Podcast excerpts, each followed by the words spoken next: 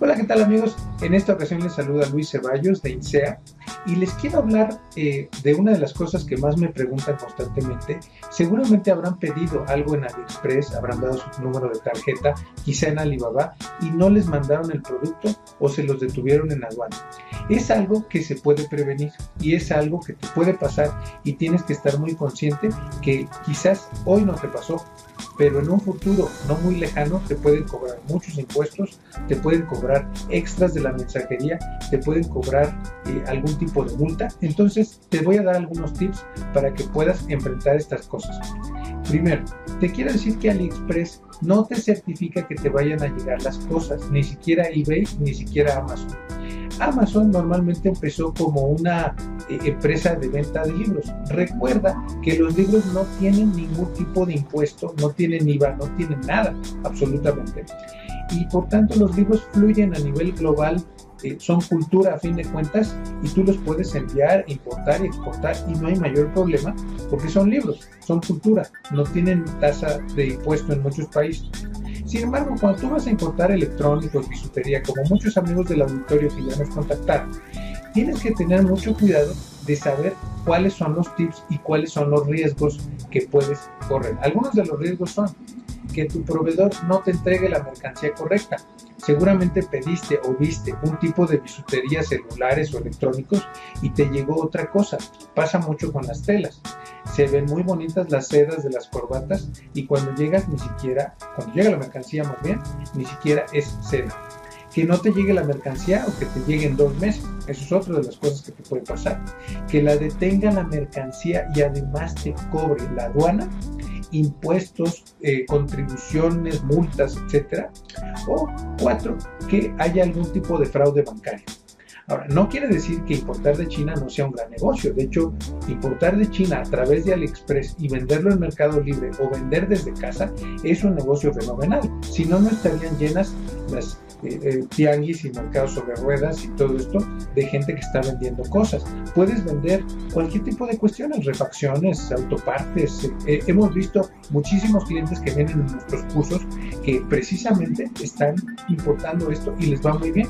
Sin embargo, hay un momento en el que tú ya no importas una pequeña cosa, sino que tú importas cosas más grandes en donde seguramente la aduana te va a caer. Entonces vamos al primer tip que es, si el precio es muy barato y no lo puedes creer, seguramente es un fraude. Cuando nosotros vemos eh, mercancías que son sumamente baratas, que están 40% abajo del resto de la competencia, vamos a suponer lo siguiente. Si tú ves que una pequeña piedrita de bisutería en tu ciudad cuesta eh, a lo mejor 10 por un dólar y de repente ves que en China te están dando 1000 por un dólar, esto es demasiado barato ¿Cómo sabes si esto es demasiado barato o no? Revisas otros proveedores y buscas que los otros proveedores efectivamente eh, más o menos tengan precios similares. Lo normal es que haya un rango de 10 o 20% hacia abajo o hacia arriba. Cuando un proveedor te da demasiado barato, demasiado barato pueden ser dos cosas. Uno, que, te quiere vender 100 mil piezas, o sea, te quiere vender un volumen muy grande, o dos, que el proveedor puede ser que tenga algún fraude. Es por eso que tienes que revisar otras cosas para confiar en ese proveedor. Segundo punto, ten cuidado cuando compres cosas de marca o que parecen de marca.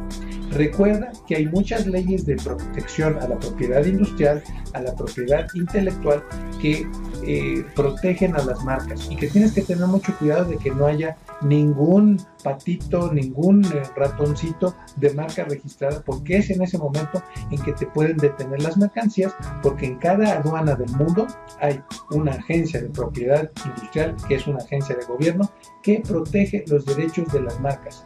¿Qué tiene que pasar ahí? Tienes que tener mucho cuidado de tener algún tipo de licencia para importar esos productos. Quizás la primera vez no los pagan, la segunda o la tercera vez te pueden parar los contenedores como lo hemos visto muchísimas veces. Punto número 3. Cómo pagarle y revisar que el proveedor sea, tenga una cuenta bancaria correcta. Fíjate que una de las cosas que pueden hacer los chinos es eh, que tú les pagas por un lado y ellos son otra empresa. Es decir, están recibiendo pagos fantasmas que no están conectados con la empresa. Entonces tienes que tener mucho cuidado a quién le pagas, cómo pagas, que sea un pago seguro. eh, si tú utilizas PayPal, otros medios de pago, puedes proteger perfectamente que tu mercancía eh, llegue a ti y una vez que llegue a ti, entonces ya eh, sueltas el dinero en la cuenta o digamos, liberas el dinero en la cuenta. Es muy importante usar formas de pago que te protejan a ti como comprador. Siguiente tip, Nunca confirmes que acabas de recibir el envío si no lo has recibido. A veces algunos proveedores te van a decir que confirmes que efectivamente ya recibiste la mercancía, te la mandaron de China y te piden que confirmes eso. Si tú lo confirmas, entonces ya no tienes protección por parte de tu banco, por parte de la tarjeta de crédito, de débito o por parte de tu PayPal. Entonces es importante que sepas que hasta no recibir tu producto, revisarlo y checarlo completamente, no puedes aprobar que eh, se ha recibido para que se liberen esos fondos. De hecho, puedes poner alguna queja en muchos de los sistemas online. Eh, también em, revisa mucho las críticas o los reviews que tienen tus proveedores antes de comprarles. Es muy importante que veas las estrellas, los diamantes y los comentarios que tiene la gente no solamente del producto, sino de la empresa a la que vas a comprar en Alibaba. Eh, no es suficiente con que tengan 300 compras. Lo importante es ver qué opinan de esa empresa. Si resulta que la opinión de la empresa es que la empresa es mala, ¿qué te hace pensar que a ti te va a dar un buen tratamiento?